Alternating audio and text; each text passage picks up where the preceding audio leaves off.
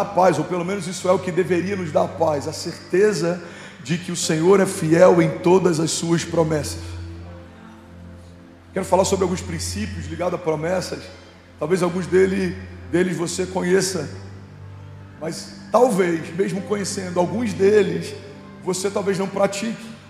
Todos os tempos, todo, toda a estação e todo o tempo eu preciso relembrar algumas coisas ligadas a promessas, porque sem perceber, eu vou abaixando a guarda para isso. Eu vou, eu vou entrando no modo automático. Então, de tempos em tempos, eu preciso, eu preciso lembrar do que Deus me prometeu. Eu preciso lembrar daquilo que ainda não aconteceu. Eu preciso lembrar daquilo que está a caminho. Eu preciso trazer à minha memória aquilo que dá esperança. Eu preciso, eu preciso me fortalecer nas promessas. Uma das características incríveis sobre a promessa é que normalmente o Senhor nos dá promessas em, em estações que não estão diretamente ligadas à estação em que aquela promessa vai se cumprir. Tem muitas promessas que eu recebi no dia bom e a lembrança delas me sustentou no dia mau. Tem coisas que o Senhor falou comigo em estações de paz, mas aquilo era tudo que eu precisava para trazer a minha memória e me manter seguro em, em tempos de caos.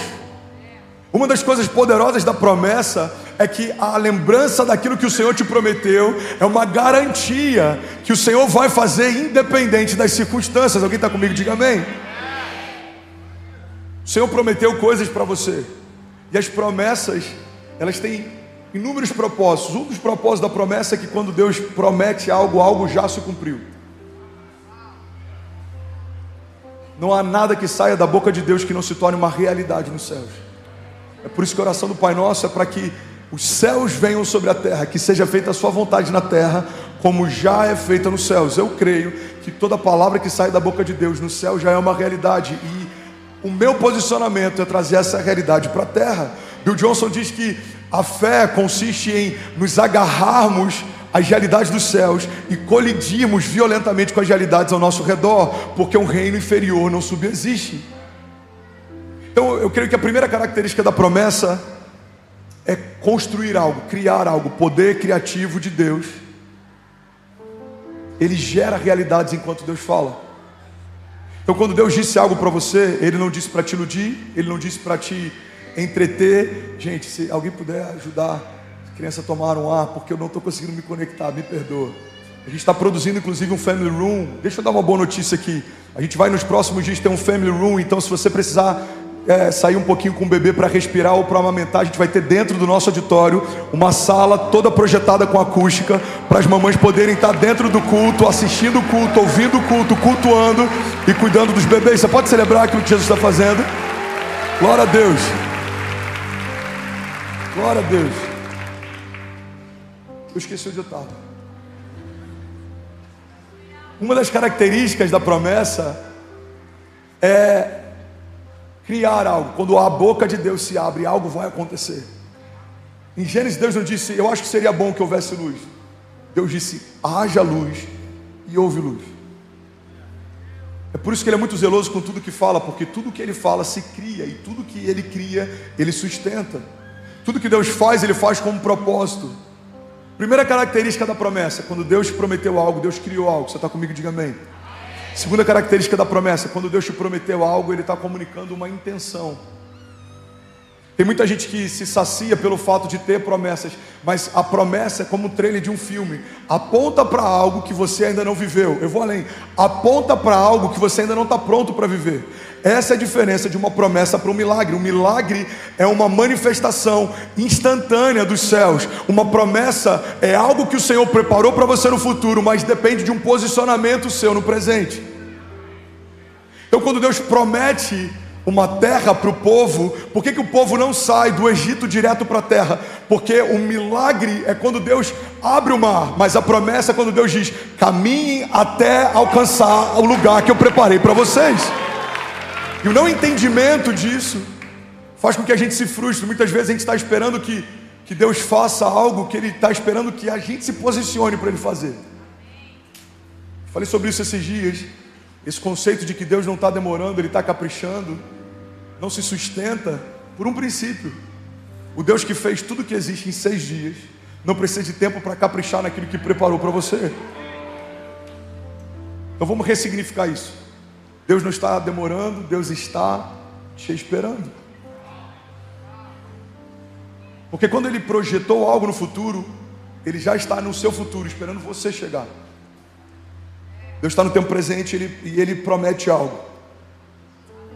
Ele fala para Abraão: da sua linhagem vai vir o Messias, você vai ser abençoado, você vai ser pai de multidões. Qual que era a realidade? Ele era velho, sua mulher era estéreo, aquela realidade era impossível de acontecer. Mas quando Deus fala isso, ele já está no futuro esperando Abraão chegar. E quando Abraão chega, então começa o cumprimento de uma promessa que o Senhor fez. Ele promete algo para Davi: não houve, não haverá um reinado como o seu em Israel. Quando o Senhor promete isso, ele já está no futuro, esperando Davi chegar. Quando o Senhor deu um sonho a José, ele era jovem, tinha uma capa colorida, passou a ser odiado pelos irmãos, mas no dia em que o Senhor prometeu algo para José, o Senhor já foi para o futuro aguardando José chegar. Então o que tem que nos consumir não é se o Senhor é capaz de fazer, não é se o Senhor é fiel para cumprir, não é se o Senhor ele é verdadeiro quando prometeu. O que tem que nos consumir é quais são os passos que falta eu dar para alcançar a promessa que o Senhor me fez. Alguém comigo aqui? Toda promessa que não se cumpriu tem a ver com uma incompetência de quem recebeu a promessa, não de quem fez a promessa.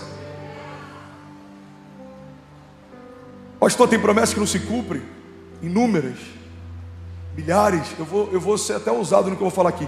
Existem mais promessas que Deus fez que não se cumpriram na vida dos homens para quem Ele fez do que as que se cumpriram. Agora eu estou confuso. Como que Deus pode prometer algo que não cumpriu? Eu vou te explicar.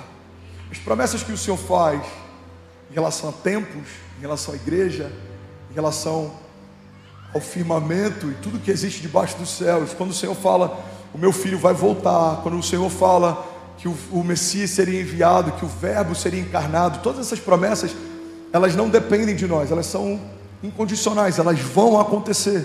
Mas as promessas individuais, as promessas que o Senhor faz para homens, elas dependem do posicionamento dos homens para que aconteçam.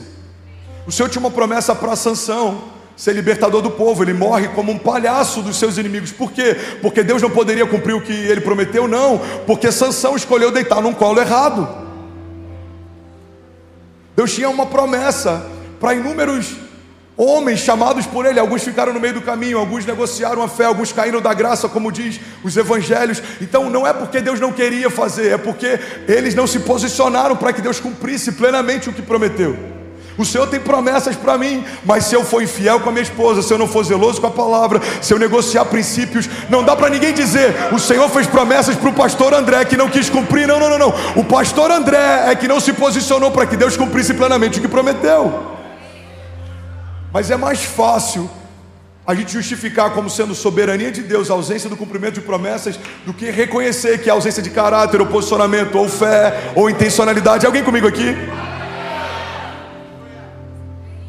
Mais fácil a gente aceitar a ideia de que é Deus que fechou todas as portas, que criou todos os desertos, que gerou as doenças para tratar nosso caráter. É mais fácil aceitarmos isso do que de fato temos a consciência do real caráter de Deus. Deus não é aquele que dá doenças, Deus é aquele que tira doenças. Deus não é aquele que, que, nos, que nos prova de tal forma que a gente vai ficar mais manso porque o Senhor está fechando todas as portas, a gente vai ficar mais, a gente vai ter um caráter mais aprovado. Irmão, guarda isso. Os desertos nem sempre tratam o nosso caráter, mas eles sempre revelam o nosso caráter. Tem muito deserto que o Senhor permite que a gente passe, não é para Ele saber como a gente está, é para a gente perceber como a gente está. Tem muitas coisas que o Senhor permite que a gente passe, para que a gente perceba a superficialidade, a superficialidade da nossa raiz ou, ou a pouca quantidade que a gente tem de fé. A Bíblia diz que quando Jesus pergunta para os discípulos: Quem o povo diz que eu sou? Eles vão dizendo: oh, Alguns dizem que você é o Messias, outros acham que você é Elias encarnado, outros acham que você é um fanfarrão. E aí ele chega na pergunta que de fato ele queria fazer.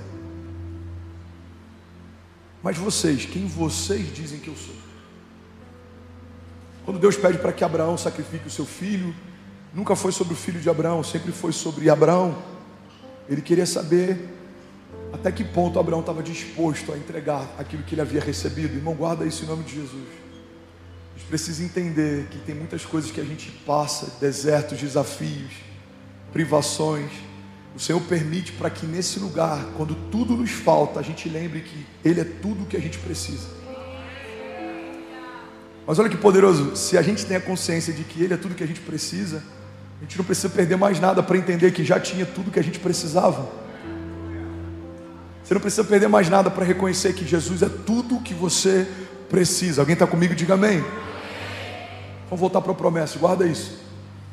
Todas as promessas que o Senhor fez a respeito dos fins dos tempos vão se cumprir. Todas as promessas que o Senhor fez a respeito do Messias já se cumpriram. O profeta Isaías havia dito: um filho nos nasceu, um menino nos foi dado, o governo está sobre os seus ombros, e ele será chamado maravilhoso conselheiro, Deus forte, Pai da eternidade, príncipe da paz. Isaías já se cumpriu. Maldito é todo aquele colocado sobre o madeiro, já se cumpriu.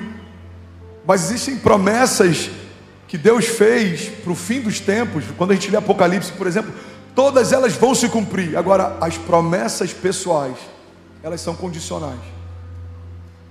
Você está comigo? Diga amém promessas pessoais, elas são condicionais. A Bíblia está dizendo para a gente nessa manhã, igreja, guarda isso. Todas as promessas que o Senhor fez, elas já aconteceram. Pastor, agora eu estou confuso. Se ela já aconteceu, como é que pode ser que ela não aconteça na minha vida? Então, irmão, o fato de Deus ter cumprido nos céus não significa que você vai acessar isso na terra. Você precisa trazer para a terra algo que já é uma realidade nos céus. A sua família já é uma realidade nos céus, o seu milagre já é uma realidade nos céus, aquilo que o Senhor prometeu já é uma realidade nos céus. Vamos, alguém aqui, as portas abertas já são uma realidade nos céus. Agora eu preciso trazer para a terra as realidades dos céus.